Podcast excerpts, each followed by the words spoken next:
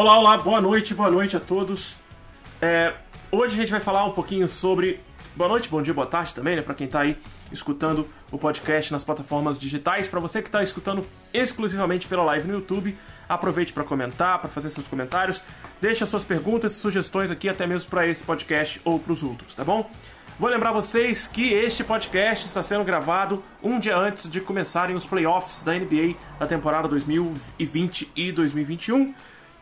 E hoje nós vamos ter a participação de mais um aluno para falar sobre o seriado barra documentário Last Dance, ou Último Arremesso, traduzido em português aqui pela Netflix.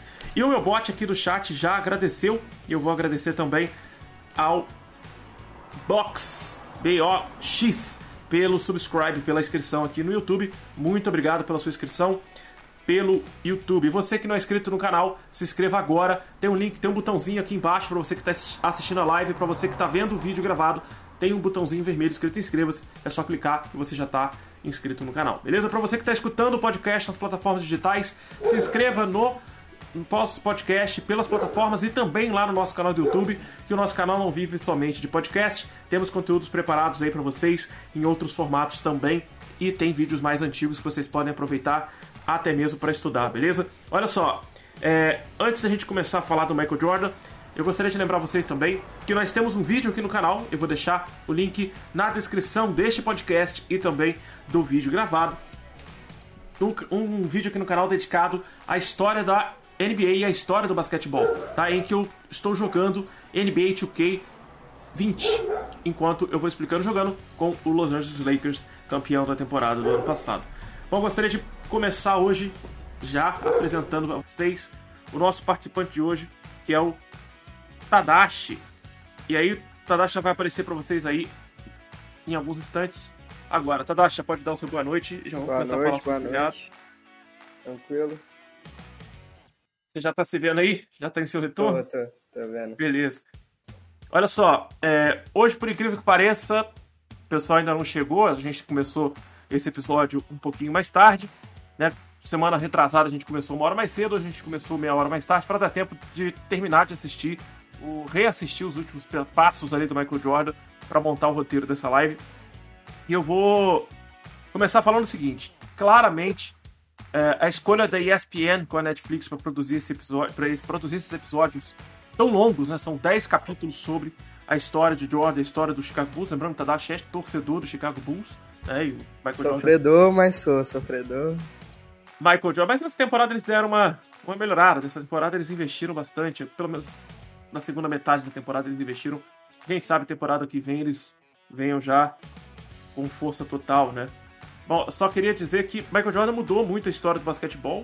Ah, acredito que muitos da minha geração, já tenho quase 30 anos, muitos da minha geração começaram a olhar para o basquetebol a partir do Michael Jordan. Né? O Michael Jordan apareceu em filmes, apareceu em clipes do Michael Jackson, apareceu não só no Space Jam, mas também apareceu em outros em outras participações no cinema, no, no na televisão, né? Inclusive fazendo participações junto com Will Smith em alguns em alguns papéis, em alguns momentos. E a gente vai ver que o, a, o personagem Michael Jordan se torna uma super celebridade para além de todo o atletismo que ele tinha, né? Que a gente sabe que a carreira dele foi pausada por ele mesmo em alguns momentos, e a série fala disso, a gente vai falar disso ao longo do podcast. Mas meu interesse por basquetebol começa por, pelo Michael Jordan, né? E vai seguindo depois por, pelo Kobe. E aí minha paixão pelo Los Angeles Lakers começa com o Kobe, já nos anos 2000. Eu era bem criança, né? Então começo por ali, depois eu vou para a segunda fase do Lakers, já com o Kobe já mudando de camisa, já aposentando a primeira, já fazendo a sua mudança e ganhando de novo outros campeonatos. Mas o, o Jordan é inspiração pro Kobe, né? E o Kobe aparece no, no seriado também falando sobre isso. E só para lembrar, a história do Michael Jordan é contada ali não somente por ele, né? O mais interessante é contada, ela é contada por outras pessoas que contrapõem o que é o mito Michael Jordan. Ele não é um cara maravilhoso, perfeito, lindo Aí a gente vai conversar sobre isso aqui agora. E Tadashi, como é um fã do Chicago Bulls e um fã do Michael Jordan, eu vou obrigá-lo a falar do... primeiro. É, principalmente do Michael, né? Pra mim, tem muita gente que discorda, mas tem gente que concorda que Michael, pra, na minha opinião, o Michael foi um dos maiores jogadores da NBA, se não o maior, né? Somente por mudar a história do Bulls, né? Porque antes o Bulls, ele. Antes do Michael, o Bulls era qualquer. Era tipo um voltaço pra volta redonda. Mas o, o cara, para mim, ele é o maior cara que tem, uma inspiração, o melhor atleta, na minha opinião. Que o cara fez a mudança que ninguém esperava num time que ninguém acreditava, ninguém botava fé nele. É, o seriado termina exatamente com a frase dele, né? Falando que. Falando pro público em Chicago, no sexto título que ele conquista, é, avisando, nossa, a gente entrou para um time que não tinha chance alguma de fazer absolutamente nada, de conquistar nada, e encerra a carreira com seis títulos no mesmo time, num time que não tinha a menor condição de ganhar nada no início quando ele chegou lá, né?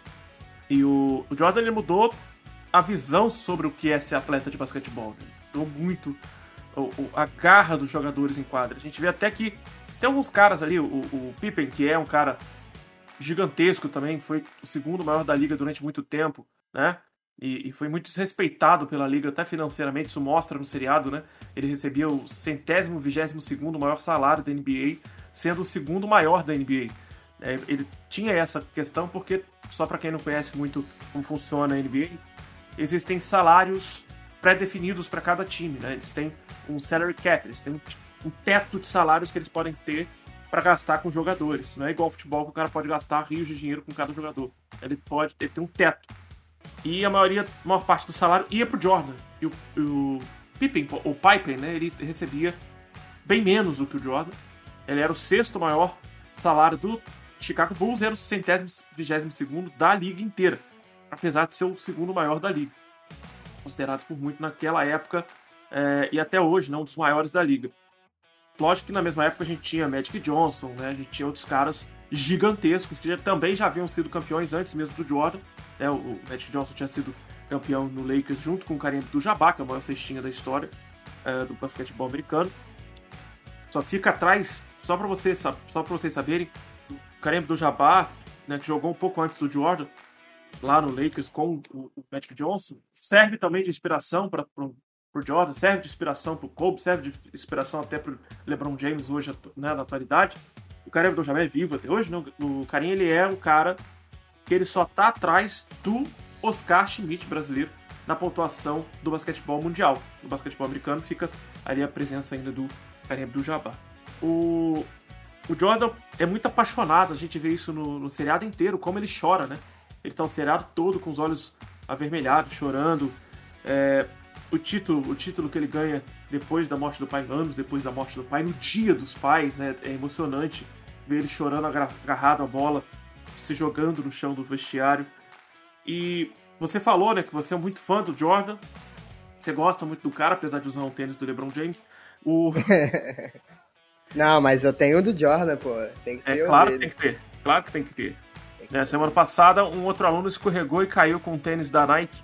É um Fly by Mid, que é o mesmo que eu uso, que é um tênis de basquete. Ele escorregou, caiu, bateu o joelho, se machucou. E essa semana agora ele só tá usando Jordan. Ele falou que o Jordan para ele é melhor, que se ele cair ele consegue, ele consegue ainda se manter mais estável. Mas fala aí, o que, que, que, que você tem a dizer sobre o seriado e sobre a sua paixão pelo Jordan? A, a minha primeira paixão não foi inicialmente pelo Jordan, tipo assim, eu tive desde pequeno eu não, eu não era muito chegado assim em basquete, mas quando eu fui pequeno eu gostava muito de colecionar chapéus. Eu ainda gosto, né? E eu, eu, quando eu fui teve aquela época do aba reta, os bonés de aba reta e tudo. O, eu queria ter um boné da NBA, da aba reta, mas eu não queria ter um comum que nem todo mundo tinha do Lakers. Eu, os times que. Mais, tipo assim, o, o Miami, com, que tinha uns bonés assim. Eu queria ter um boné diferenciado. E nisso eu comecei uma caça, quando eu era pequeno, com um boné do Chicago Bulls, que eu tenho, eu tenho guardado ele até hoje. Que ele é um, era um boné mais difícil de encontrar aqui normalmente era só o desenho do, o, do mascote do Bulls, que tinha no chapéu, no, no, boné, né? Mas aí eu consegui encontrar depois de muito. Acho que eu fiquei tipo assim, uns seis meses procurando esse boné. encontrei o, o boné do, do Chicago Bulls com, com a escrita Chicago Bulls, né? Que era o mais diferente. E nisso eu comecei a me aproximar do basquete. Eu vi o, o Chicago como um time, eu comecei a gostar do Chicago mesmo, mesmo tipo assim, o, o Chicago não sendo um time clássico, né, da NBA, é um, foi um time mais temporário. E eu gostei do Bulls, até hoje eu torço pro Bulls, eu sofro pelo Bulls, Mas também o que veio me aproximar do Jordan mesmo foi o, a, o tênis. O, quando eu conheci o tênis Jordan, né? Uhum. Foi, me, foi minha paixão que chegou para ele. Aí foi quando eu comecei a pesquisar sobre o Michael, quando. Tipo assim, o, o Jordan, os tênis Jordans, os OGs, cada um tem uma história. E, tipo assim, isso que é mais impressionante nesses tênis. E cada história tem a história de Jordan, tem tênis específicos que foram momentos marcantes do Jordan. É, tênis, tênis que ele usou, muitos dos tênis que ele usou em quadra, que foram importantes, foram tênis. Inclusive, tipo assim, tem quadros que é ele usando certo tênis, é, tênis tudo.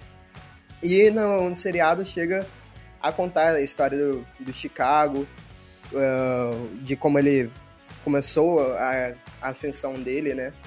E de como ele, tipo assim, como um jogador em si, revolucionou o, o basquete, né? Que é o, o Michael, o Michael desde o draft foi uma promessa e depois ele dessa promessa ele fez o nome dele, né, no, mesmo não ganhando os primeiros anos que ele estava no, no Chicago, mas depois, mesmo se destacando, mesmo assim, não ganhando, mas destacando. E depois, futuramente, ganhando é, três anos seguidos, aí teve aquele intervalo dele, né? E depois ganhou mais três. E para mim ele é uma inspiração, um, um jogador que no, no, seriado mostra ele falando que ele é um jogador que se importava com, com o time dele, né? ele não jogava no, come, no começo, assim, antes do Phil, ele era o era o Collins, né? É, o Collins ele jogava jogava é, pro Michael, né? É, tipo assim, toda toda a bola tinha que ir pro Michael. Mas aí quando chegou o Phil, ele se destacou, tipo assim, ele percebeu que não era só ele, que tinha o time, e a partir disso ele começou a jogar em volta do time, sempre com o time, e mostrou que tem que ter importância do time. Tipo assim, ganhar tem que ser com o time. Sim, a gente vê isso e você citou o tênis, até botei aí a imagem do Air Jordan clássico, né? O mais clássico de todos. Inclusive, é, que mostra até ele. Foi o primeiro jogo dele no, no Times Square Garden, foi com o tênis desse, né? E foi, o último com... jogo dele no Times Square Garden na primeira fase da, da, da NBA foi com esse tênis também, né? Também foi, uma, foi uma promessa da Nike, né? O, o Jordan. O, a Nike apostou bastante no Jordan, criando a coleção dele. Inclusive, a Nike quase perdeu o contrato com ele quando lançou o Jordan 2. Mas é ela conseguiu salvar com o Jordan 3, que ele usou bastante em jogo. Que não, um dos eu... momentos marcantes, ele usando o Jordan 3. E o interessante é que ele não queria a Nike. Isso mostra em um dos episódios, né? Tem um episódio é. dedicado a isso, ao Michael Jordan sendo buscado pela imprensa, pela mídia, pelas empresas, e mostra bastante isso. Olha lá, chegou a galera aqui, o pessoal começou a chegar, ó. O Voltin, Guilherme William e o Nicolas Albuquerque estão dando oi pro Tadashi. Tadashi, dá uma olhada aí no chat. O... Muito obrigado pela inscrição, pessoal que tá chegando aí. O Voltin acabou de se inscrever no canal. Daqui a pouco o bot te agradece também. O que vai acontecer é que mostra como ele começa a negociar pelo tênis. Né? Ele começa a negociar pelo tênis, ele escolhe uma marca é, um pouco não relevante, depois ele vai. Era apaixonado pela Adidas, ele vai em direção à Adidas e a Adidas estava num processo de falência um pouco complicado, não aceita o contrato com ele, porque não tinha grana para bancar esse contrato. E a Nike quer conversar com ele, porque a Nike está em ascensão, só que a Nike era uma empresa pequena, né, menor que a Adidas, bem menor que a Adidas. A Adidas é uma empresa centenária, gigantesca, não sei se vocês sabem disso, mas a Adidas e a Puma são, foram, foram fundadas por dois irmãos da Alemanha, dois irmãos que se odeiam tanto que fundaram duas empresas separadas que são concorrentes de mercado. E se odeiam, as duas famílias, as duas famílias, apesar de ser uma só, se odeiam até hoje. Um dia eu vou falar sobre a história da Adidas e da, da Puma aqui.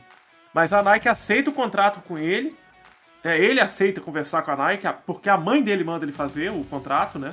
Ele faz o contrato e é um sucesso até hoje. A Jordan vende muito, né? Vende Inclusive, muito. é uma das coisas mais é, que tem tendência ultimamente é cada vez valorizar mais que hoje em dia os tênis Jordan são tênis de investimento que a galera usa para investir. É, as pessoas compram para revender mais tarde as coleções, né? fazem coleções de Jordan. É, até mesmo no NBA 2K a gente vai ver lá os, os Jordans são tênis mais caros do que os Nikes no NBA 2K. Né? Você tem que gastar uma graninha ali, uns V-Buckszinhos, não sei nem como é que chama mais, uns V-Cards, de créditos, que custa o olho da cara, né? Porque o NBA 2K já é caro pra burro, os, os créditos já são uma fortuna. O... E eu não gasto dinheiro com cosmético naquela porcaria daquele jogo de jeito nenhum, apesar de gostar muito. Não compro cosmético, é um absurdo o preço das coisas. Mas o, o Michael Jordan ele vai passar por uma crise bem séria, né? Durante essa pausa que você citou, né? Ele passa os primeiros anos ali muito jovem, se destacando pra caramba, né? sendo visto, muito bem visto. Aliás, ele conta que ele não gostava muito de estudar, ele sempre foi muito pressionado pelo pai, tem um, um sentimento pelo pai muito forte, que eu já havia falado no início do podcast. E o, e o pai sempre pressionou muito ele e os irmãos. Os irmãos falam, né? A irmã, os dois irmãos falam também sobre essa pressão que o pai fazia para eles serem os melhores, sempre se dedicarem mais, sempre serem independentes. E ele perceber que na Carolina do Norte não era lugar para ele. Carolina do Norte também é um, estado que por muito tempo foi um estado bem difícil para a comunidade preta nos Estados Unidos. E, por incrível que pareça, hoje ele é dono de um time da Carolina do Norte, né? Ele é dono do Charlotte Hornets, né? agora já na sua, no seu processo de aposentadoria definitiva, né? Ele obrigatoriamente é. teve que aposentar, então ele acabou comprando o Charlotte, mas antes disso ele comprou o Washington, e isso não mostra no filme, né? O filme é dedicado ao a carreira dele no Chicago Bulls, né? não mostra a carreira dele já como dono do Washington e jogador do Washington. O, o Jordan, nesse uhum. princípio da carreira dele, ele foi meio que empurrado a, te, a tentar fazer um esporte e mostra que o pai dele forçava ele a jogar beisebol, né? o pai era, gostava de beisebol, é. ele jogou beisebol por um tempo e é por isso que ele faz a escolha quando ele faz a primeira aposentadoria em 93 pelo beisebol, né? Que é uma coisa que pegou todo mundo, o mundo inteiro de surpresa. Não sei se você já viu algumas teorias de conspiração sobre essa época. Você chegou Nossa, a é, é, eu já eu já conversei muito a respeito que foi muito que era muito engraçado porque o Jordan quando ele chegou a fazer essa aposentadoria, ele entrou para um time, né? Mesmo não sendo destaque assim no negócio. E qualquer coisa que ele fazia, o pessoal já. É, Nossa, bate palma que é o Michael Jordan, que tem que bater palma porque aí já era uma estrela. É como se o Neymar do nada decidisse agora jogar tênis. É, exatamente. Do nada ele muda para um esporte que não tem nada a ver. Mas você vê que no princípio é a mesma coisa. Ele foi pro, pro beisebol e a princípio ele não tinha nada como jogador de beisebol. Ele foi avisado que o atletismo dele era diferente, ele tinha que mudar a forma de treinar, a forma de agir, os músculos a se comportar. O Phil Jackson ainda fala, a, a, a, pra, ele não fala para ele, mas ele fala pro. Caramba, fugiu o nome. Meu Deus, um dos jogadores mais importantes de Chicago Bulls, aquele completamente louco que namorou a Madonna. Rodman. Isso, o Rodman. Ele fala pro Rodman, né, que o tempo que ele ficou longe dos treinos, ele tem que entender que o treino faz com que os músculos tenham memória muscular, né? Você tem já uma memória Sim. da forma de arremessar, da forma de saltar, como você vai visualizar a forma que você vai compreender o seu, a sua defesa, o seu ataque. E o Michael Jordan teve que aprender isso tudo de novo indo pro beisebol. Porque tinha quase 12 anos que ele não jogava beisebol. E nunca jogou como profissional. Ele tava jogando ali. E ele, você vê que ele foi muito criticado. E de repente ele começa a ficar muito bom naquilo. E quando ele decide ficar muito bom naquilo, é o momento que ele decide parar de fazer aquilo e voltar pro basquete. É, é meio que uma coincidência, né? Só Mas pra lembrar essa... vocês. Fala, pode falar. Mas essa volta do Michael foi, acho, para ele mesmo um momento importante, porque o Michael, quando ele iniciou a, a carreira no Chicago, ele queria usar o número 45, que era em homenagem ao irmão dele, né? Mas na época não tinha, então ele resolveu usar o 23, que seria, teoricamente, né, a, me, a metade arredondada do 45. E uhum. quando, né, quando ele dá esse, essa aposentadoria, ele volta. É, quando ele volta pro Chicago, ele volta com o número 45 porque já tinha desocupado na época e ele jogou com a camisa 45. É, ele chega a jogar um tempo com a 45, né? Porque ele aposentou a 23, então ele não podia, é. poderia, tecnicamente, ele não poderia jogar com a 23. Inclusive, em um dado momento de um jogo, ele entra com a 45, começa o jogo muito, muito mal, ele vai pro vestiário e volta com a 23 do vestiário, né? É, é, inclusive, no jogo que ele entra com a 45, primeiro jogo que ele entra com a 45, ele já ele estava sem uniforme. Ele chega de terno e os jogadores falam: Ué, o que, que você veio fazer aqui, cara? Você nem camisa tem, não tinha a camisa dele pendurada no ginásio, no vestiário do ginásio. E de repente ele brotou uma camisa de dentro da bolsa dele e já tava com a camisa. Ele não tava. É, ele não esperou ninguém botar a camisa lá, ele mesmo já se resolveu com a camisa, o time já tinha dado a camisa para ele ele entra no ginásio com a 45. Ele marca a história da NBA, inclusive com essa camisa 23, né? Eu tô até com a camisa aqui, Jordan 23, ele marca a história. Você vê que grandes jogadores da história tentaram se aproximar do número 23, ou fizeram alguma graça com o número 23. A gente tem o. O Kobe o, foi. O Kobe fez, fez essa graça, botou o número 24, né? depois ele aposenta 24, faz duas vezes 4, é 8, ele usa 8 depois. Né? O, o, é, ou é o contrário? O LeBron, ele. O LeBron usa 23 porque é muito fã. Porque o LeBron, ele é de Illinois, né? ele é do estado que a capital é Chicago. Ele é fã, sempre foi é, do, do jogo do Michael Jordan, porque era o cara que jogava pra caramba no estado dele. É, o, o, o LeBron ele é de Akron, né, lá da região de Illinois. Outro cara que vai tentar fazer essa analogia é o Shaq, né, que vai usar o número inverso. Né, ele vai trocar o número de lado. Ele vai usar o 32, não é isso? Eu acho, creio que sim. Agora o... falha a memória. Mas essas, essas histórias de números da NBA são sempre incríveis, né? É, deixa eu até pesquisar para não ver se eu falei besteira. A maior parte tem uma história ou uma importância assim. O Shaq é 34, não é 32. O Shaq é 34. E. 32, na verdade, é o Magic Johnson. Que não tem nada a ver com. com... É. Não, o, Shaq, o, Shaq usa, o Shaq usa 32 no Orlando Magic. Eu sabia que ele usava 32 em algum lugar. Não é no, no, no, no Lakers, é no Orlando e no Miami, os 32 o Magic Johnson foi até uma grande barreira pro Jordan numa, nessa época, né? É, porque ele era um cara muito mais experiente, ele é um cara com muita sabedoria de basquete, já tinha sido campeão pelo Lakers. Então, assim, ele era uma barreira, mas era uma inspiração pro, pro Jordan, porque o Jordan ele fala o tempo todo que ele gosta de desafio, ele gosta de enfrentar sempre os melhores para sempre se tornar o melhor. Ele, essa mentalidade ele passa pro Kobe, que é meio que um filho, um pupilo, não é à toa que no Hall da Fama do basquetebol, agora esse ano, quem faz o discurso pro Kobe é o Michael Jordan, né? Pô, mas o... É, é incrível que o jeito que o Michael agia nas quadras com... também, né? Porque o jeito ele jogava para ganhar também, né?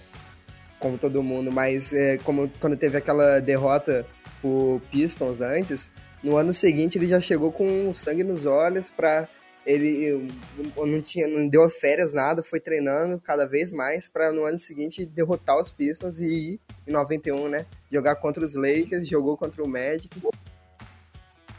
Não, é, é impressionante também que ele força o time a entender essa mentalidade dele. Né? Ele força o time a treinar, a pegar pesado durante as férias, durante o verão e não sair curtindo na bebedeira, na loucura, né, para poder chegar e conseguir ganhar o próximo campeonato né, que eles perderam aqui, eles vão em busca com sangue no olho para ganhar. É aquela coisa que você falou. A chegada do Phil Jackson tira o centro da bola da mão dele, tira todo o jogo da mão dele. Que o técnico anterior permitia tudo na mão do Michael Jordan. É, o... Não é à toa que o Phil Jackson é o maior treinador da história da NBA, o maior campeão da história da NBA, né? Ele tem essa o... mentalidade do jogo em equipe.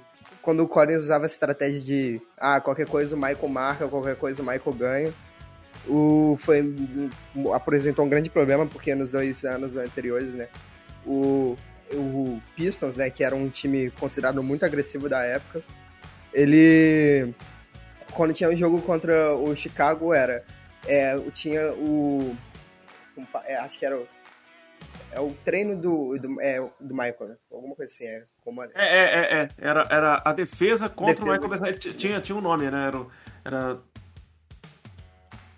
o nome exato, mas agora... Era me... anti, anti Jordan...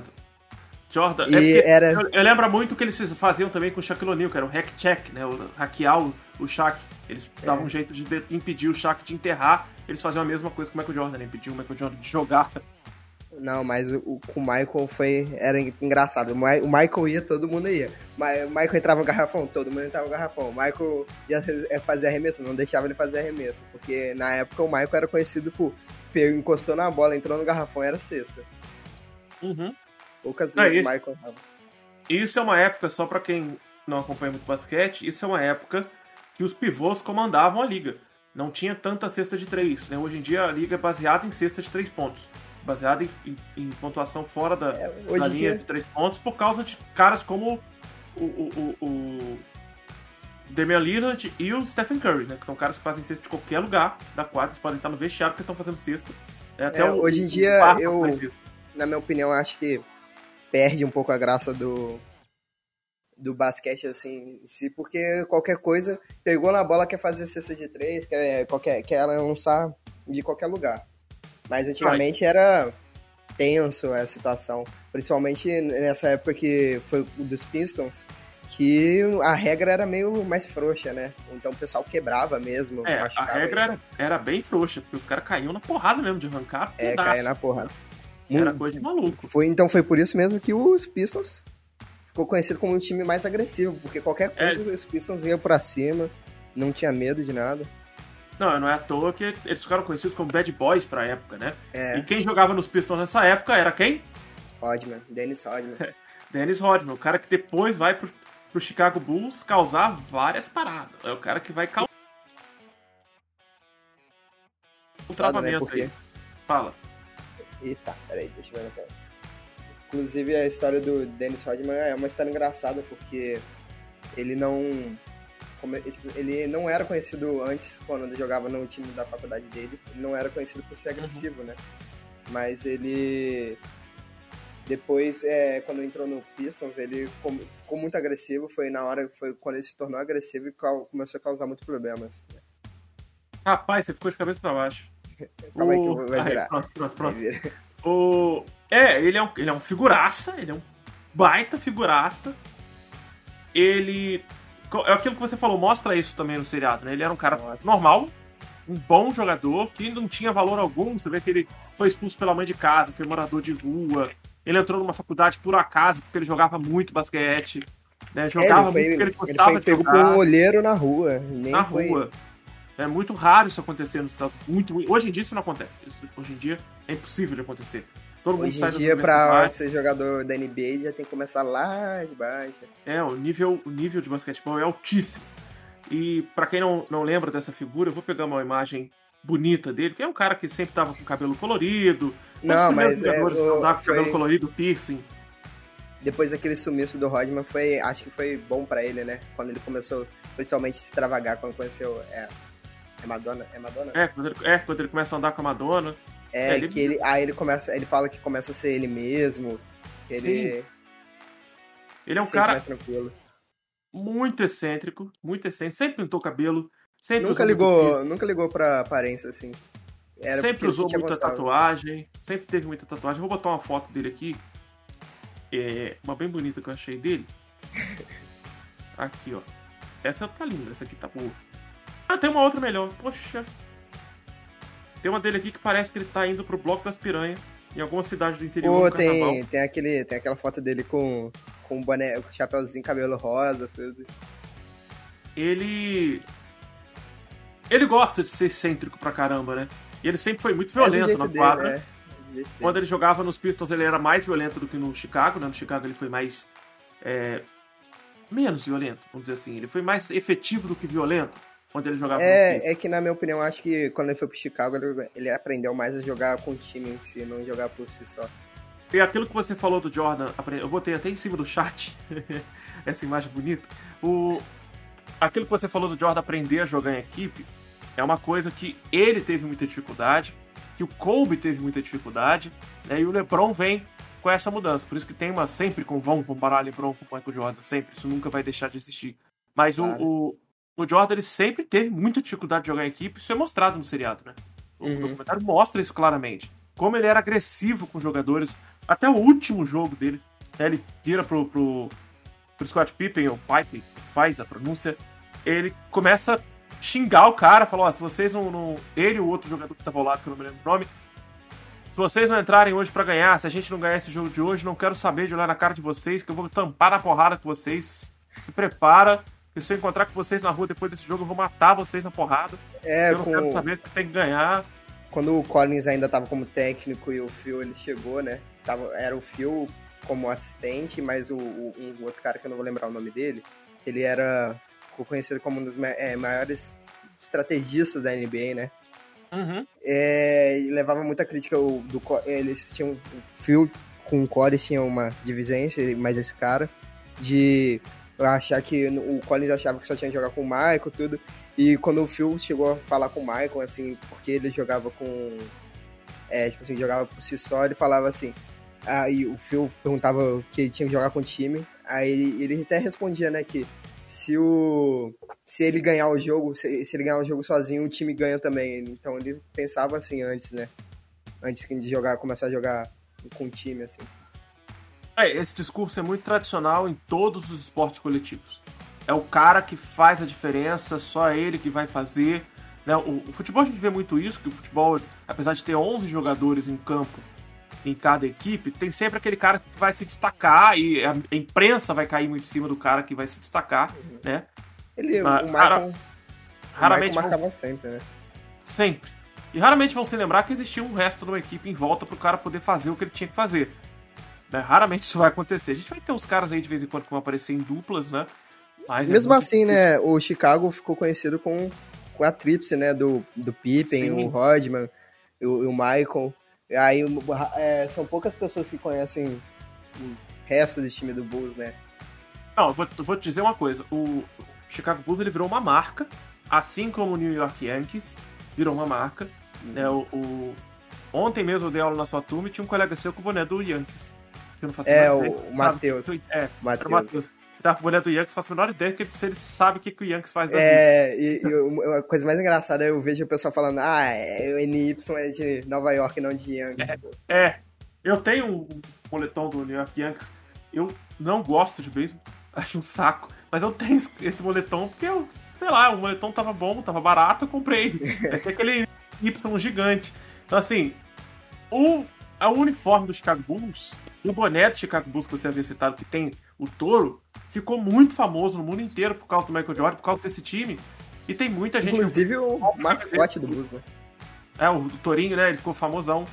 A gente tem o, o Michael Jordan chorando no, no velório do Kobe, o Michael Jordan rindo, gargalhando no documentário, que viraram um meme, né? O, uhum. Dois memes importantíssimos do Michael Jordan. E as pessoas nem ligam, tá? As pessoas nem percebem que aquele cara rindo, com, tipo, com um laptop na mão, com o laptop não, ele tava com um tablet na mão. E aquele tablet, cara tablet. chorando é o Michael Jordan. As pessoas não conseguem mais ligar, porque as pessoas imaginam o Michael Jordan dessa foto que tá embaixo de mim aqui. Esse Michael Jordan, que foi o cara do auge, né? É, que era o Michael Jordan mais fininho, mais tudo. Agora o Michael tá mais bruto em si. É, mais, mais gordo, né? Ele tá gordo. bruto não diria. Não, tá mas gordo. o ombro dele também, porra, o ombro dele tirou é malhando, pô. Você vê que ele malhou pra caramba pra chegar, né? Pra chegar nessas outras temporadas e enfrentar o time do Pistons, né? Isso mostra no seriado, é muito importante lembrar esse detalhe. Também tem que lembrar que em vários momentos ele quis sair do Bulls desde o início, né? Ele uhum. tem várias discussões. Não era a intenção dele, é, não era a intenção dele ficar no Bulls. Vários momentos ele discutiu com a equipe técnica, vários momentos ele discutiu com os donos, né? Os donos, o dono inclusive dá vários depoimentos. Aliás, vale lembrar uma participação importante, já citei o Kobe, já citei outras figuras, esses jogadores todos participam do documentário, é, mas tem uma figura que me surpreendeu na participação do documentário, que é o Barack Obama. O Barack Obama aparece no documentário falando sobre a importância do Chicago Bulls e do Michael Jordan para a imagem dos Estados Unidos pelo mundo afora, a importância do esporte para a imagem dos Estados Unidos e principalmente a importância. Tá todo mundo vendo seu armário agora nesse momento? Eu vou ter que pegar, vou ter que pegar o boné de Chicago aqui. É... E a gente vai ver como que o Barack Obama demonstra a importância, pode ir lá. Como que o Barack Obama vai mostrar a importância seríssima do Michael Jordan para a cultura afro-americana. Como que ele vai ter o um papel fundamental para levar a imagem do negro americano, guerreiro, batalhador, vencedor, que consegue conquistar títulos, que faz a diferença em um time de basquete, que faz a diferença no esporte para o mundo inteiro.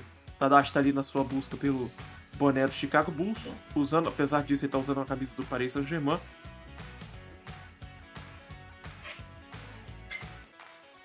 Não achei, pô. Tô falando aqui que você, apesar de caçar seu boné do Chicago Bulls, a gente tá falando de basquete, você tá com uma camisa Jordan, é. mas que não é de basquete, você tá com a camisa do Paris Saint-Germain. Não sei se você viu a cena do Neymar arremessando essa semana uma bola na quadra do Paris Saint-Germain, onde acontecem os jogos de Paris da NBA, né? A NBA tem alguns uma, um pedaço da temporada que acontece em Paris, na quadra do Paris Saint-Germain. Uhum. Você chegou a ver essa cena do Neymar? Neymar do Neymar não, não cheguei a ver não. Vamos tocando pra frente que eu vou buscar essa imagem e botar pro pessoal aqui na live. O, eu, como eu sou muito fã do Chicago, do Jordan, né? Eu também sou fã do Paris, né? Paris Saint-Germain. é, o, o, a cidade de Paris me encanta, né, também. Inclusive, o meu Jordan é, ele é conhecido como Unicity de Paris, que é Nova York e Paris. Caraca! Impressionante. que foi, como eu havia falado, muitos Jordans têm uma história em si, né? E esse daí é de um campeonato que teve, né? Que foi o, o campeonato de Fortnite. Aí a Jordan fez, a Nike tinha uma, uma parceria com esse campeonato e fez um Jordan que era pro, que foi em Nova York e Paris, que o campeonato aconteceu em Paris. Uhum. É, tem, tem, tem essas parcerias diretas exatamente por causa da, da marca Jordan, né? Deixa uhum. eu jogar aqui. Inclusive o Neymar tem, tem um Jordan 5 que tem o nome dele, que é Neymar. É sério isso? Tem. Cara, então, isso aí eu não sabia, velho. Isso aí me surpreendeu mesmo. O, o que eu sabia é que o Neymar tem uma quadra de basquete em casa e que ele contratou o Cobra, o grafiteiro, né, o artista plástico Cobra, para grafitar o rosto de, dos maiores jogadores da história da NBA em uma espécie de triângulo. Eu posso pegar essa imagem aqui e mostrar para vocês. No, na, no muro da quadra, né, na parede da quadra, ele fez essa, ele mandou fazer essa pintura. É, eu não achei o Neymar arremessando, mas no Instagram do Neymar hum, deve ter. Né? Mas o o, tem até é, um vídeo, né, com o Neymar com o Jordan, inclusive, o Michael. Uhum. O Michael segurando o, o Jordan 5 Low Neymar e o Neymar segurando uma chuteira que é a chuteira do, do Jordan, mas na cor Brad, né? Que isso? Essa foto aí é sinistra demais, nunca vi isso não. É. é. Eu, não, eu não sou muito fã do Neymar, confesso aqui que eu não sou muito fã do Neymar, então não, não acompanho muita coisa. É porque ah, eu só vi essas coisas aí porque passou, apareceu para mim nas páginas de basquete. Eu cheguei a ficar meio chateado com o Neymar ter saído da Nike, né? Mas é, é ele foi pra Puma, né? Foi pra Puma. Foi esperto, é... foi, foi, foi uma jogada esperta, porque na, na Nike ele não, não tinha a própria linha dele, né? Como o Jordan tem, como o Kobe tem, e outros caras, o Irving tem. Ele não tinha a linha do é. Neymar, né? Ele tinha co é, colaborações com, com os modelos já existentes. Sim. Você viu que o. Você falou em Kyrie Irving, é, os tênis deles estão muito baratos porque ninguém quer comprar, né?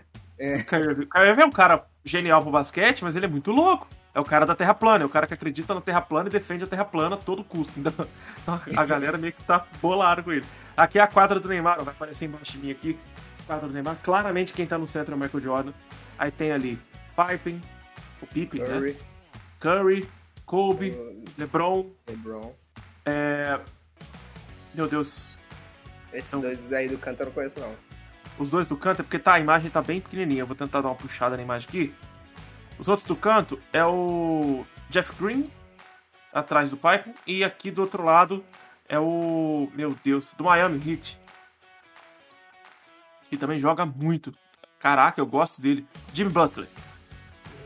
O Jim Butler do Miami Heat, Stephen Curry, todo mundo com os uniformes dos seus times, né, que já jogaram. Respectivamente, é, né? Respectivamente com os uniformes que, que foram campeões, né? E o, o, Jim Butler não foi campeão pelo Miami, mas jogou pra caramba com, com o Miami, deu todo o sangue ali possível. O Miami que foi um time que ninguém esperava chegar nas finais da NBA ano passado, e chegou e ainda ganhou. uh, ganhou muitos jogos ali, chegando à final, enf enfrentando o Los Angeles Lakers, que era o favorito da liga. E ainda conseguiu ganhar um jogo ainda do Los Angeles Lakers. Né? Ganhou dois jogos, eu acho. Se não me engano, foram dois jogos. Bom, não achei o vídeo do Neymar ainda. Achei, na verdade eu achei, eu só não consegui baixar o vídeo do Neymar. Ah, consegui, agora baixou. Beleza. Ué. Ah, não baixou, o Neymar não deixou baixar o vídeo dele. Eu acho que o Jordan também foi muito, muito importante para uma geração em si, né? Não, o Jordan não... marcou uma geração de atletas, né? Não só do basquete. Não, não só atletas, né? Da moda em si também, com com os tênis, a, a coleção Jordan que até hoje faz tremendo sucesso, né? E questão da. Ele revolucionou a moda com um tênis. Um, hoje em dia, né? Um tênis que era, da época foi feito para jogar em quadra se torna um tênis casual hoje em dia, né? É, um tênis que as pessoas podem usar, não casual, né? Vamos combinar que ninguém usa um Jordan. Um Jordan ah, de um Jordan 1, pô. Jordan 1 ele usa. Ah, sim, ok. Um evento especial.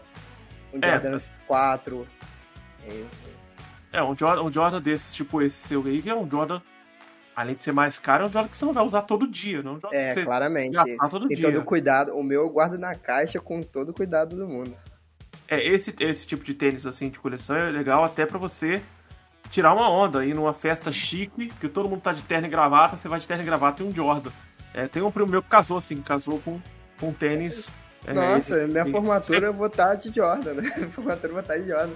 É, exatamente, exatamente. Tem que, tem que tirar essa onda aí, porque um Jordan é mais caro do que um sapato de couro de cobra. Mas eu achei o... o vídeo do Neymar aqui, eu vou, eu vou mostrar pro pessoal. Engraçado um também é que não, o Jordan marcou também nas Olimpíadas, né? Não sim, só sim. no Chicago. Que inclusive a Nike fez uma camisa em homenagem a ele, né? Com, de 1992, que era a camisa escrito 199 e o 2 era ele com a mão levantada assim, porque na época chegou a dar um problema danado, né? Que a, como não era produzida pela Nike os uniformes da, das, de, Olimpíadas. Da, das Olimpíadas, então não podia colocar o Jordan usando aqueles uniformes. Então só pegou o, bra o braço de Jordan, pegando só um pouquinho da, da manga, com dois levantados. Caraca, é, essa, essa imagem deve ser muito legal. Eu vou, ó, ele pegou... Eu tinha essa camisa, era uma, era uma das camisas favoritas, mas cheguei a perder ela. Poxa vida! É, tem, tem coisa que não tem jeito, né? É. Tem coisa que não tem jeito. A gente acaba perdendo sem, sem querer, mas acaba perdendo. Eu vou capturar aqui, que eu tô em Windows Capture, isso aí que eu quero, quero capturar uma tela, uma janela. E eu vou buscar aqui. A gente pode continuar falando do seriado, do, do documentário, para quem não viu, ter uma noção maior, não só de que é Michael Jordan, mas também entender. Aí achei o Neymar, tá aqui. A época de ouro do Chicago também, né? A época de ouro do Chicago é toda mostrada. Ah, ah consegui, consegui o vídeo. Eu só preciso abrir ele numa tela um pouco maior. para não ficar tão. Aí. Pronto. Pera aí que. O Instagram não deixa a gente voltar o vídeo, né? Então tem que dar uma. Tem que esperar carregar de volta. Inclusive o aí, seriado aí, ele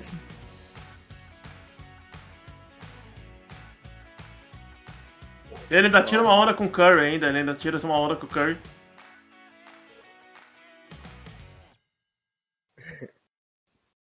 Essa onda que ele tira com o Curry. É por dos três pontinhos, cesta, né? é. É, dos três, três pontos que ele faz no meio da quadra, ninguém esperava. Agora o vídeo apareceu em cima da minha cara, do nada. Vou deixar o Neymar arremessando aqui embaixo enquanto a gente vai conversando. Inclusive a série, né, é, é marcante em si, porque o Last Dance, né, é, foi o que o Phil ele tinha uma mania né, de todo estratégia, tipo assim, ele tinha um roteiro de estratégia da temporada, né? Ele colocava um nome para esses roteiros, né? E o Last Dance foi o último roteiro que o Phil fez.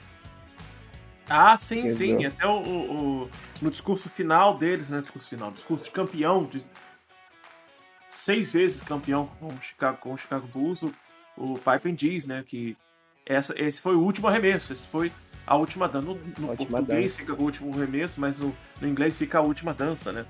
O último, o último ato deles como campeões e como jogadores da liga pelo Chicago Bulls, até porque o Pipe não aguentaria mais pela lesão nas costas e o Jordan, ele também tá não aguenta mais. Também. Já tá ficando mais velho, pede a sua aposentadoria, né? Ele encerra sua carreira no Chicago Bulls, mas não definitivamente, né? Ele encerra ali em 2002 ele entra de novo na liga, só que agora como proprietário, coproprietário, na verdade, do Washington Wizards que eu havia falado antes. Ele compra, se eu não me engano, 60% do time.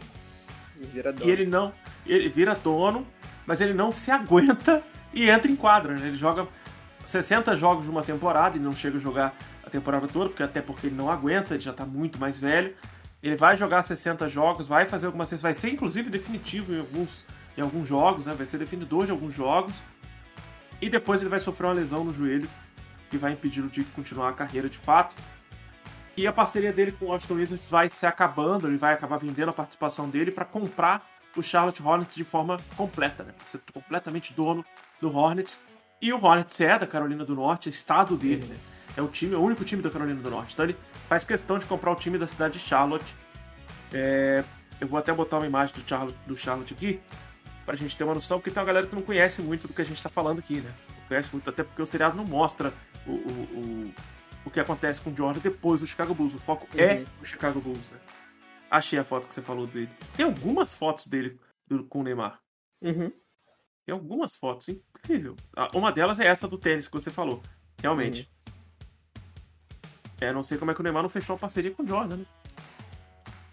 Ah, é porque foi o que eu ia falar, né? O, na, na Nike, o, o Neymar ele só tava fazendo colaboração. Na Puma, ele é o Neymar, né? Ele, ele ah, ele ganhou foi a, um papel maior. É, foi, a, foi uma questão de estratégia em si. Foi a mesma questão que ele fez do, para ir pro Paris, né? Porque no Barcelona ele era só o. Tinha, tinha o Messi, o, uhum. Campeão de bola de ouro. Lá ele era mais um. E ele foi pro PSG para ser o Neymar. E como de novo ele fez essa jogada na Puma, né? Ele foi pra Puma pra ser o Neymar, né? Vou usar uma das imagens é, mais recentes do Charlotte, porque tem muita gente que passou a acompanhar basquete no ano passado, por causa da pandemia. Uhum. E também porque a NBA Brasil ela passou a investir um pouco mais aqui na gente. É, passamos a ter jogos gratuitos no YouTube, inclusive, tá? jogos até de rodada dupla. Achei muito legal, porque é, esse ano teve muito mais jogo de graça da NBA na NBA Brasil, no canal da Budweiser. E muitas pessoas viram pela primeira vez esse cara aqui embaixo de mim jogar, é, que é um dos irmãos Ball, e ele joga pelo Charlotte. O draft desse moleque foi incrível.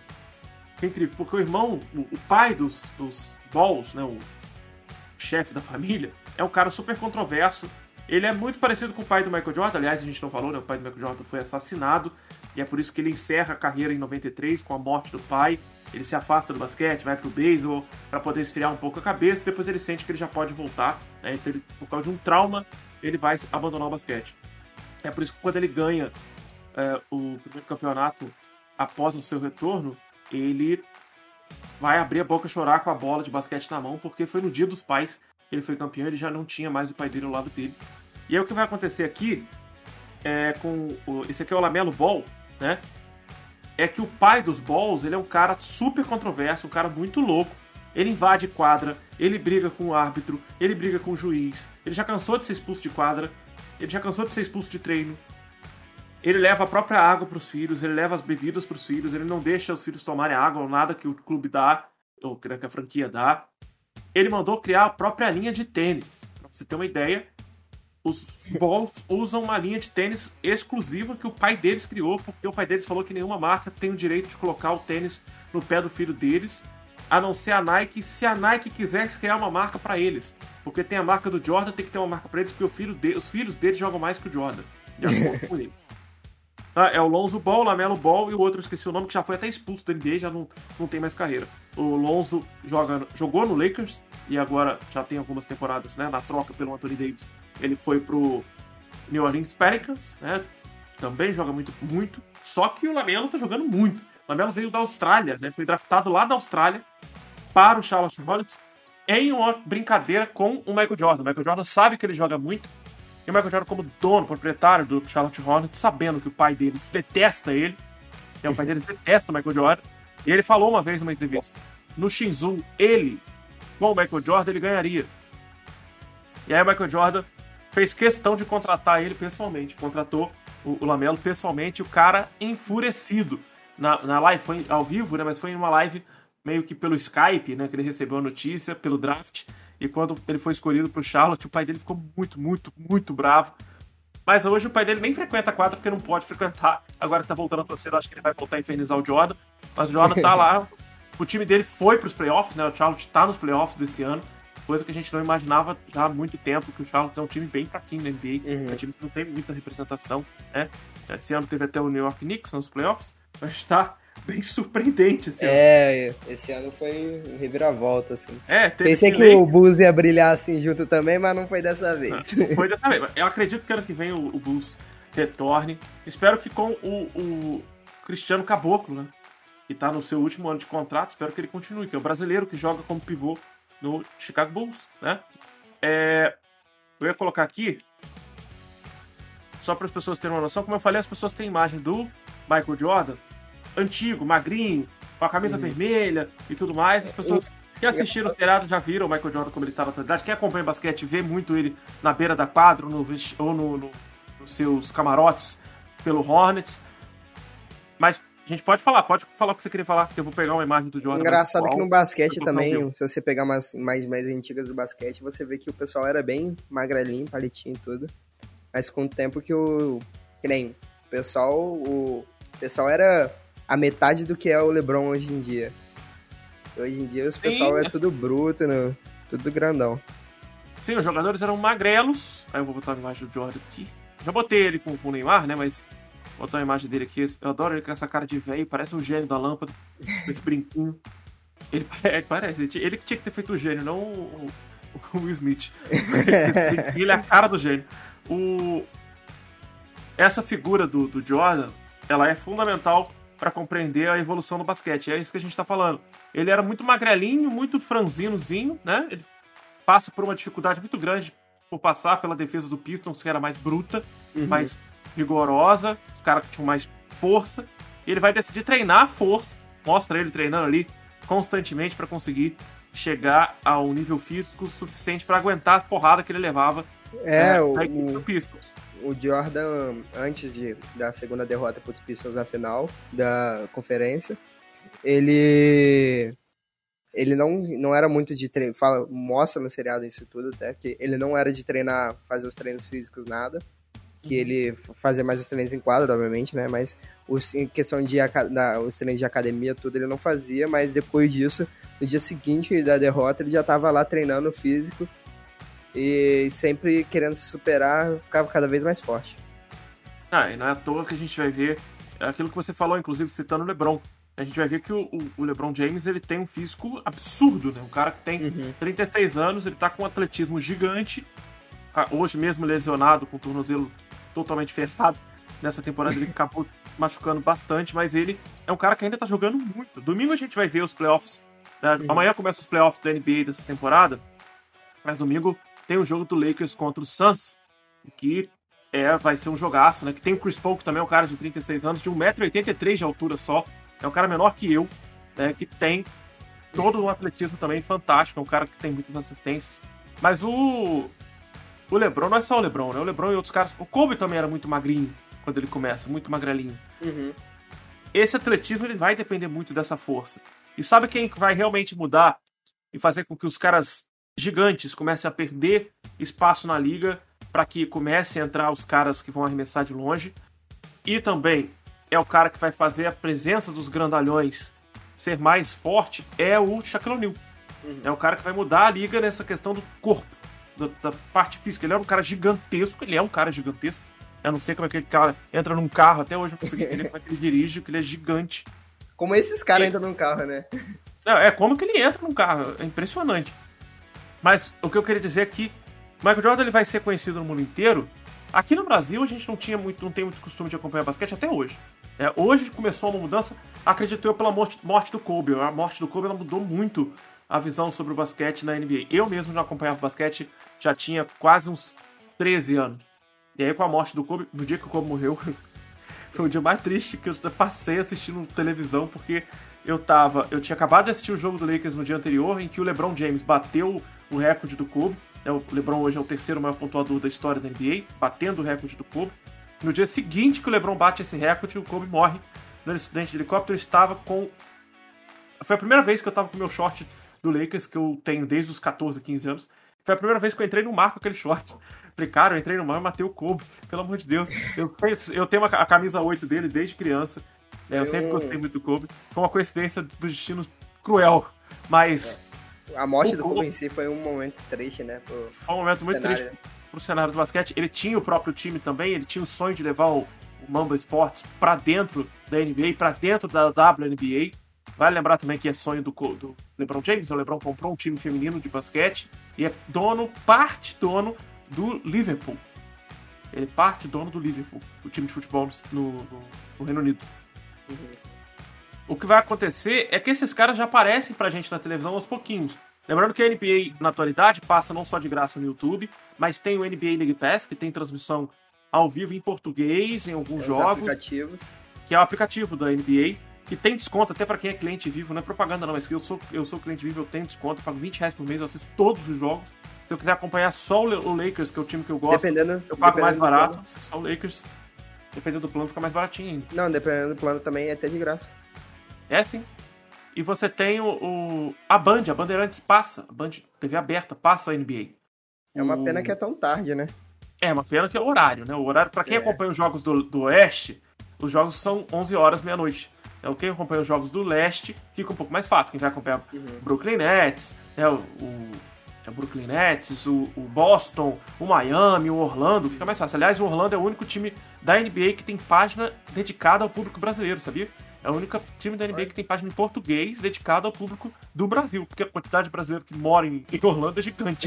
É, Então, é. eles têm uma página exclusiva pra isso. Mas eu botei essa imagem aqui embaixo do, do Looney Tunes, né? Do, do Toon Squad, que a gente chama aqui é, conhecidamente mais como Space Jam, né, pelo nome do time, pelo nome do filme.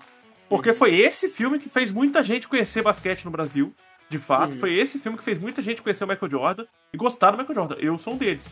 Passei, Nossa, sabe, esse filme é o clipe incrível. era Michael Jordan por esse filme, e até pelo clipe do Michael Jackson com ele, né, o clipe Jam.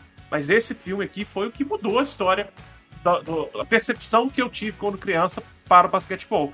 E não é à toa que esse ano, dia 16 de julho, a gente tem o lançamento do Space Jam Com LeBron. Com o LeBron James. E aí esse filme vai ter LeBron, vai ter Anthony Davis, vai ter Damian Lillard, vai ter o Clay Thompson e duas jogadoras da WNBA que, infelizmente, eu esqueci o nome, eu não sei o nome delas, eu não acompanho da, da WNBA, mas, eu, aliás, esses jogadores que eu citei serão os vilões da história, né? Eles serão os monstros, assim como no primeiro filme, os grandes jogadores do primeiro filme eram os monstros, né? O LeBron vai estar com seu time ali de personagens de desenho. E, A cara, tristeza, do, a tristeza do brasileiro é perceber que não mora nos Estados Unidos, porque essa camisa do, no- do Space Jam nova que saiu é linda, mas vai ser uma fortuna. Ah, mas já tem muita gente vendendo. Tem amigos que vendem camisa de basquete. Já tá vendendo. Já tá É. vendendo. Essa camisa nova, ela nem é parecida com essa antiga, né? Ela é muito mais moderna, ela é muito mais. Ah, inclusive, atual, na minha né? opinião, a antiga é melhor. A antiga é mais clean, mais limpa, né? Ela é branca com um símbolo no meio e ponto, né? Essa mais nova ela é toda coloridona, toda diferentona. Eu acho que é mais pra mostrar que é um universo, vai ser diferente do que foi o primeiro, né? O primeiro só foi os Looney Tunes, esse, esse segundo agora vai ser o universo da Warner todo. O trailer Uhum. mostra tudo quanto é personagem que a gente já viu na vida. Tem Scooby-Doo, Flintstones, Jetsons, tem o Gigante de Aço, tem um monte de bicho da época, O, todas as épocas da Warner. o engraçado é que no, Space Jam, até, o Michael, no, naquele jogo final que ele tem, ele usa um Jordan 11, o Concorde Space Jam. Foi um, um Jordan especial pro, pra pro do- filme. Ah, com certeza a gente vai ter um LeBron, um LeBron James. É, isso aí, aí já tá imaginando, né? Vai, vai ter um tênis aí do LeBron lançando aí. A. Nike não vai perder essa oportunidade de fazer um tênis do LeBron exclusivo. Pô, a Nike não perdeu nem com a, nem com a morte do Kobe, vai perder com o filme do LeBron. Teve um, teve um tênis da morte do Kobe. Teve, teve, teve. Foi três tênis lançados em homenagem ao Kobe. A mulher dele ficou bravaça com essa história. Eu vi que a mulher dele pediu pra Nike baixar os preços dos tênis Nossa, é porque e a Nike não quis baixar. é como houve a morte do Kobe, o Kobe teve milhares de fãs, né? Esses três tênis chegaram a ser valorizados absurdamente no por causa da morte do Kobe. Esses três, três lançaram em homenagem a ele, que foi tipo assim, foi coisa de um, um- esses tênis saem normalmente tipo, já é um preço caro, né? Sai por 600 reais ou mais, dependendo do tênis. E ele chegou a ser valorizado no, tipo, no dia seguinte para dois mil reais. E hoje em dia ainda é mais caro ainda. Vai conseguir. No dia, no dia do jogo que o LeBron bateu o recorde do Kobe, eu vi o tênis. Era um, Mamba. Alguma coisa Mamba. Pro. Não, é um tênis baixinho, mais simples do, do Kobe. Uhum. A versão do Lakers, a versão que é, pre- é dourada e roxa. Uhum. É lindo, o tênis era muito bonito. Ele tava 289. Eu falei, ah não, quando eu chegar, eu tava em Angra. Falei, quando eu chegar em casa eu vou comprar. Aí no dia seguinte veio a morte do cara. O tênis saiu de 289 pra 499. Uhum. Falei, que isso, cara? E dois dias depois esgotou. Falei, como assim o tênis esgotou, cara? A mesma coisa aconteceu com o tênis que você tem, que esse LeBron James que você usa é um. É um. Whiteness 5. Né? É um. É um, é um LeBron whiteness- cinco. é um É, LeBron whiteness- 5, Whiteness, né? É, é mais é isso aí. É, é uma coisa, é uma mistura dessas palavras aí. E o que você tem é a versão Purple and Gold, que é a versão do Lakers, né? Uhum. que é, assim, ele mudou, foi pro Lakers, ele lançou duas versões, o Purple and Gold LeBron James e o LeBron Whiteness Purple Gold, LeBron Whiteness 5 Purple Gold, que é esse que você tem. O Foi uma James sorte puro. pra mim encontrar ele. O LeBron James puro, ele custa mais de mil reais. É, é isso aí que você comprou oficialmente, oficialmente mesmo, do zero, zeradão mesmo, ele tava custando 500 reais. Eu paguei, é. paguei 260 saí no lucro. É, você comprou em outlet, deu essa sorte gigantesca. E era ainda dos últimos pares, ainda ganhei mais desconto ainda. Aí, ainda tem a sorte gigantesca de não ter um pé gigante, né? De não ter um pé grande, porque o meu 45 é dificílimo achar. e é um tênis que esgotou pra caraca depois que o Lakers foi campeão. Esgotou uhum. mesmo, esgotou, acabou, não existe mais. É, existe sim, azul desse tênis que você tem, existe o azul, uhum, o azul. e existe o vermelho, que são feios pra caramba. O preto é bonito, o branco é bonito, e esse que você tem é o, é o mais bonito de todos, mas você não consegue mais achar. É impossível achar esse tênis, é impossível. O meu maior medo tá vendendo, quando eu consegui tá ele... fortuna. O meu maior medo quando eu consegui ele foi de, quando eu peguei ele, né? Ele, é, ele não é um tênis de língua solta, né? Ele é aquele tênis tipo meia. Então hum? ele demora um pouco pra afrouxar. Então, tipo, só na terceira vez que você usa que ele encaixa certinho no teu pé. Ele Aí, vai amaciando aos pouquinhos. É, quando eu coloquei, eu pensei, não é possível que esse tênis não vai caber em mim, não é possível. Fiquei com medo desgraçado de eu ter comprado tênis e não, ser, não ficar bom no pé, né? Mas, Mas aí é, é, é tênis foi, tênis foi. Mesmo que não servisse, tinha alguém para comprar. É. Aí eu botei a foto dele aí. Mas muito... pessoalmente acho que é um tênis que tem uma falha em si, né? Pra, se for para jogar mesmo, que eu já joguei com ele. Que ele meio que prende o calcanhar em si. Ah, porque ele foi feito pro foco do LeBron, do jogo do é, LeBron. O estilo de jogo dele. O estilo de jogo dele. Se você quer jogar pensando no seu calcanhar, você vai usar um James Harden. Os é. tênis do James Harden, o calcanhar é todo reforçado. Ele não tem esses gominhos da sola. Eu vou pegar uma, uma outra foto aqui de um outro tênis do LeBron. Que a característica dos tênis dele tem uma, um gominho na sola, né? A gente Nossa, e os tênis de Jordan para LeBron, LeBron, só porque todo mundo faz o comparativo, eu vou aproveitei para falar. Mas ó, aqui são LeBron são uma fortuna, inclusive, também. São, são uma fortuna. Esses tênis que é puramente LeBron James, né? É só uma fortuna. Eles têm esses gominhos que é para fazer exatamente a movimentação do pé no salto, né? o LeBron salta muito. Uhum. Ele é muito famoso pelos seus saltos no enterrada, seus saltos para fazer a cesta de três. Então ele é um cara que vai saltar bastante. Já o James Harden é o cara que tem aquele passinho, ele faz quase um moonwalk, né? Ele dá dois passinhos para trás para poder fazer o arremesso dele de três. E por isso o tênis dele tem um reforço no calcanhar. É, é pelo estilo de jogo do cara mesmo. Uhum. O Anthony Davis, por exemplo, só usa tênis do Kobe. Porque o, o estilo de jogo dele Apesar dele ser um também, pivô, né? vai ser parecido. O Michael também. Também.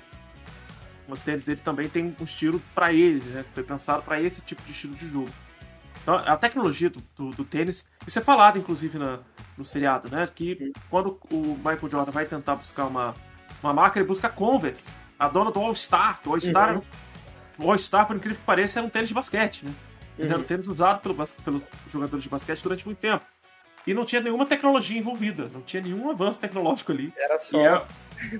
E a, a Nike estava começando a desenvolver tecnologia para corrida, né? E aí, aí quando ele escolhe, é, por muita luta, ele consegue escolher a Nike para fazer um tênis do jeito que ele queria. Hoje os tênis são super tecnológicos, uma fortuna. É, é engraçado a evolução do, do Jordan em si, porque você pega o Jordan 1, é um tênis que tem, tem o Air, né? A tecnologia de abastecimento do Air, mas o, você vai ver, tipo assim, não é um tênis que hoje em dia ele é impossível de você jogar com ele, porque ele não é um tênis tão confortável assim para jogo.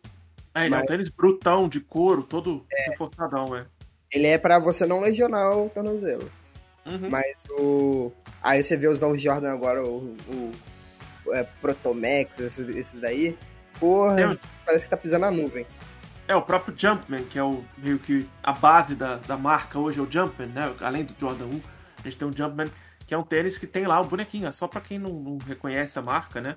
É, é, a marca é o Michael Jordan saltando fazer uma enterrada. O do é, Westbrook, inclusive, é da Jordan. Os tênis do Westbrook. Os tênis do Westbrook são Jordan. Interessante, não sabia dessa. Eu sei que o da, do Harden são, são Adidas. Uhum, do Harden. Inclusive, o do Harden é, muito, é um tênis muito bom pra jogo. Muito, muito bom. É, imagino que seja. Eu quase comprei um. Mas só tinha esses coloridões que o Harden ele tem um gosto muito duvidoso. Os tênis dele são super coloridos, muito loucos. Ah, mas Aqui, o, o Harden 2 ele tem um, tem um branquinho lá que é bonito demais.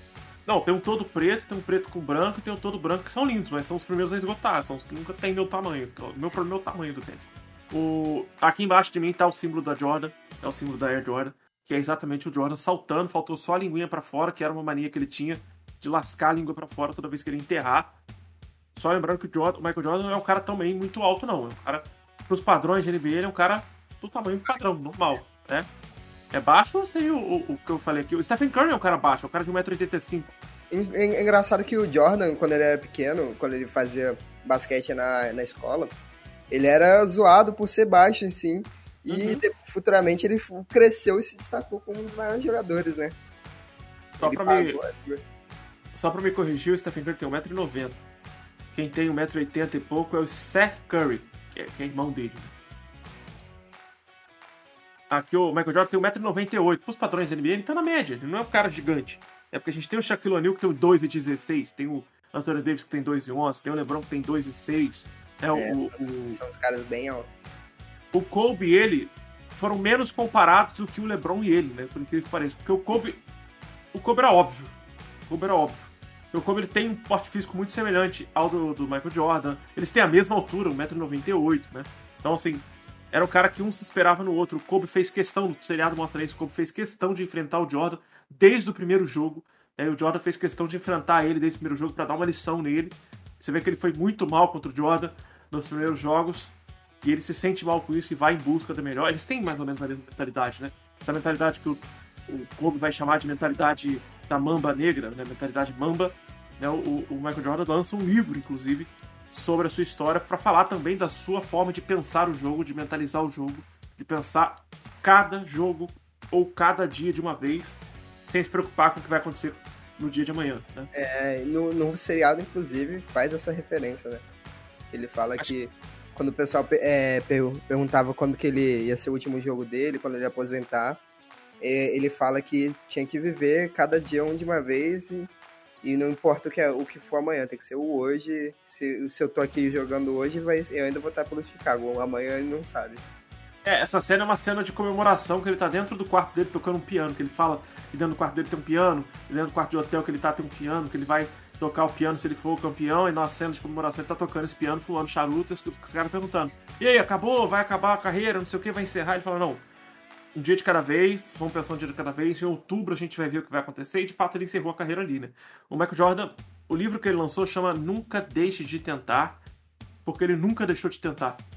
Ele nunca deixou de tentar para entrar no esporte, nunca deixou de tentar ser campeão, ele nunca deixou de tentar, até mesmo quando ele saiu do basquete, ele foi tentar o beisebol, aí não deu muito certo, ele volta pro basquete, aí ele foi tentar o, o golfe, e é aí que entra o Space Jam, que ele tá como jogador de golfe na época e não como jogador de, de basquete.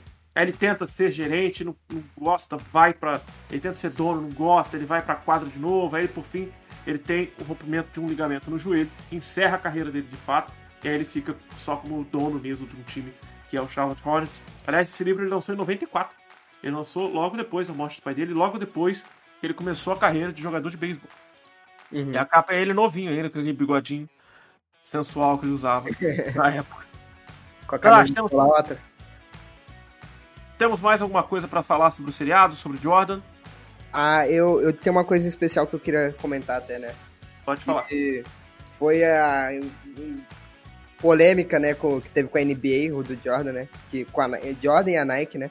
Que quando o, o Jordan teve o Jordan 1 Be, é, Brad, que foi conhecido também futuramente como Bennett, né? Que foi o, o Jordan que antigamente na NBA tinha uma regra de para ter os tênis, é, tinha que ter mais, acho, se não me engano, mais de 60% da cor de, dele em branco. E o Jordan Bennett é só preto e vermelho, de Chicago. Uhum. E, e foi uma polêmica porque o, a, a NBA falou que ele não podia jogar. E ele mesmo assim ele jogou, ele jogou, acho que, se não me engano, três jogos tomando multa por usar esse tênis.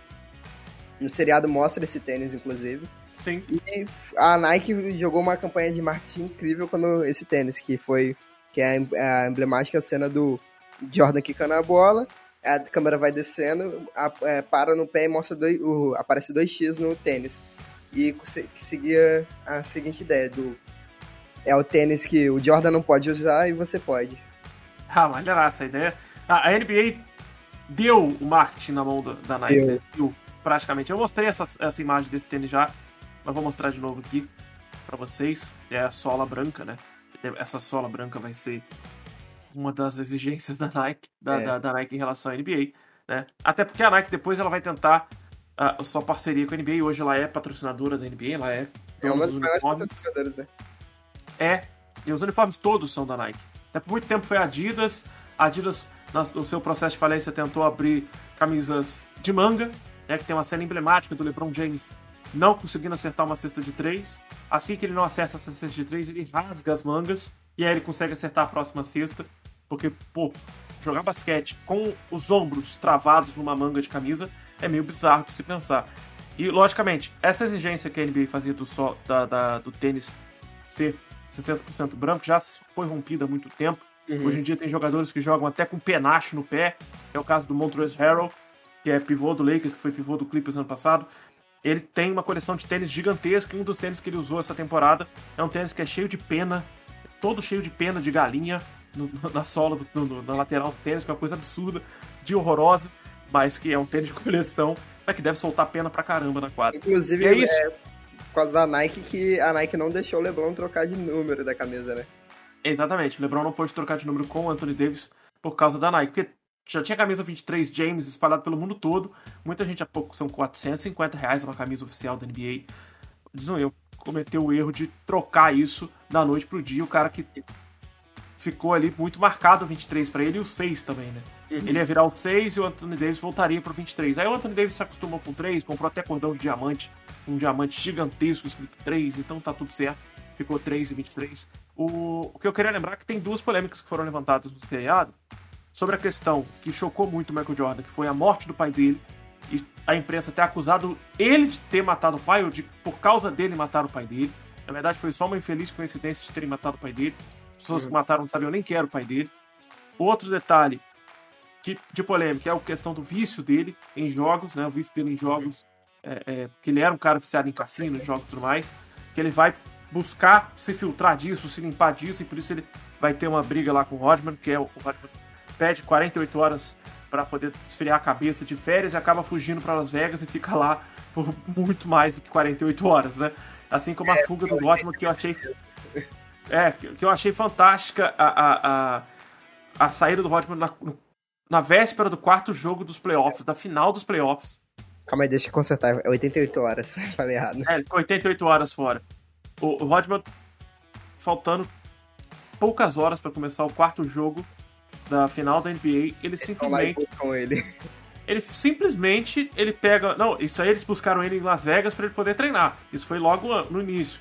Mas lá no finalzinho da carreira, que ele vai simplesmente pro WWE, lutar WWE, sem ninguém falar, sem falar nada para ninguém, ele some do, do, treino e vai parar lá no meio de um palco do WWE e vai lutar da WWE, dar cadeirada na cara das pessoas. O cara, o cara é muito louco até hoje. Você vê que até é, na entrevista cara... é um cara muito doidão, muito louco. E esse jeito louco dele também mudou parte da história da NBA. É, fez com que os caras entendessem que também não precisava bancar na violência. Podia ser muito louco também, incomodar o adversário. Muitos jogadores sabem incomodar o adversário. Posso marcar tudo. É, marcar, incomodar e ter físico para isso, que ele também tinha, que, uhum. faz, que é o que faz o Michael Jordan ganhar físico. Um dos jogadores que é fenomenais nisso, que é um dos maiores defensores da liga, que é o Dwight Howard, que foi muito importante na carreira dele dentro do Orlando Magic. Depois vai jogar no Lakers e vai fazer uma carreira triste no Lakers com a camisa 12 e volta na temporada passada para se redimir jogando com a camisa 39, que inclusive eu tenho essa camisa do Dwight Howard, que é um pivôzaço de 2,13 metros de altura, um cara cheio de experiência, tem 36 anos também, um cara de um físico absurdo, absurdo, absurdo, maior do que LeBron James, inclusive, do físico dele. Mas é um cara meio esquentadinho, como o Rodman. É um cara que gosta de confusão, um cara que gosta de cair na porrada. Mas é um cara que tá ali para marcar, tá ali para dar toco, tá ali para fazer cesta mesmo, tá embaixo do garrafão o tempo todo. Ele é o pivô. Ele é um Sim. pivôzão. Que o Lakers deu mole de não pegar, deu mole de perder, mas em compensação a gente entrou com. O Lakers entrou com outros caras também gigantes. Os outros caras gigantes no potencial de ser. É que faz muito mais pontos do que o Dutch Howard. O Dutch Howard tá lá no 76ers. O 76ers tá lá bombando também, já nos playoffs, já amanhã. Eu acho que tem jogo do 76ers pra quebrar mais ainda a, a, visão que o povo tem sobre o Dwight Howard. Tem muita gente que é crítica dele e eu gosto do cara. Bom, podemos encerrar? Podemos. Bom, pessoal, é... vou agradecer a todo mundo que participou, a galera que chegou aqui, deu um oi pro Tadashi. A galera que chegou aqui foi o Guilherme, o Nicolas, o Voltim. Voltim, inclusive, se inscreveu no canal. Muito obrigado pela sua inscrição. Gostaria de agradecer mais uma vez ao Tadashi pela sua participação. Lembrando o nome dele, Arthur Tadashi. A participação dele, é, inclusive, nome, foi é nome, nossa, nome. É. A sugestão do podcast foi dele. Né? Novamente, eu sempre falo para vocês quando a sugestão é do convidado barra co-apresentador, porque ele sabe muito mais do que eu sobre a história de Michael Jordan, apesar de também ser o cara que eu, que eu gosto bastante, mas ele é muito fã do Michael Jordan, é o cara que tem aí coleções de Jordans, mentira. Mas não, o cara que tem, ainda não, ainda não. Mas é tem... um cara que tem aí um sofrimento forte com o Chicago Bulls. Tenho, tenho. E para vocês saberem um pouco mais de basquete, vou lembrar vocês, tem link na descrição do podcast, do YouTube, também tem para vocês assistirem um pouco mais sobre a história do basquetebol, a história da NBA, as diferenças entre o basquete FIBA, que é da Federação de Basquete, e da NBA. Um dia eu faço também a diferença entre o NBB e o NBA, que tem semelhanças e diferenças por causa da FIBA, mas a gente pode conversar sobre isso em outro momento. Lembrando que a gente vai ter um próximo episódio semana que vem, e este episódio de hoje está saindo conjunto a ele, o episódio da semana passada, que foi o episódio dedicado a. Que mesmo? O que foi semana passada? Foi. Não, semana passada não foi Vikings. Semana passada foi Fazenda dos Animais. A gente falou sobre o livro de George Orwell dedicado ah, à Revolução dos Bichos, com a Luísa. Os Vikings já foi, já passamos pelo Vikings, já está disponível para todo mundo escutar também. Se você não escutou nenhum, está escutando esse pela primeira vez, volta, dá uma olhada na lista de podcasts, temos um monte de episódios já. Esse foi o 13 terceiro episódio ao vivo que gerou um podcast para o YouTube e para as plataformas digitais. Se você que está no YouTube quer só escutar o áudio, quer pausar, acelerar, ver, ver de novo, ouvir de novo, os links também para os podcasts aí, para as plataformas estão na descrição. Obrigado, Tadashi. Pode se despedir da galera aí. A gente já vai eu encerrar. Que, eu que agradeço, né? Uma honra estar fazendo participação, né? Eu esperado, fiquei esperando ansiosamente, né? O podcast, né? Cobrando até o Jason pelo podcast. Mas eu que agradeço a participação, foi um papo divertido, um papo que eu gosto de conversar muito sobre o Michael, né? E espero que tenha mais vezes, né? Ah, vamos ter mais vezes, vamos ter mais assuntos e outras, outras pautas para apresentar aqui para a galera. E mais uma vez eu gostaria de despedir de todos até sexta-feira que vem. E ali, Matheus apareceu do nada no final da live e fala esse tipo de bobagem. Então, até mais. Valeu. Falou. Valeu, valeu, valeu.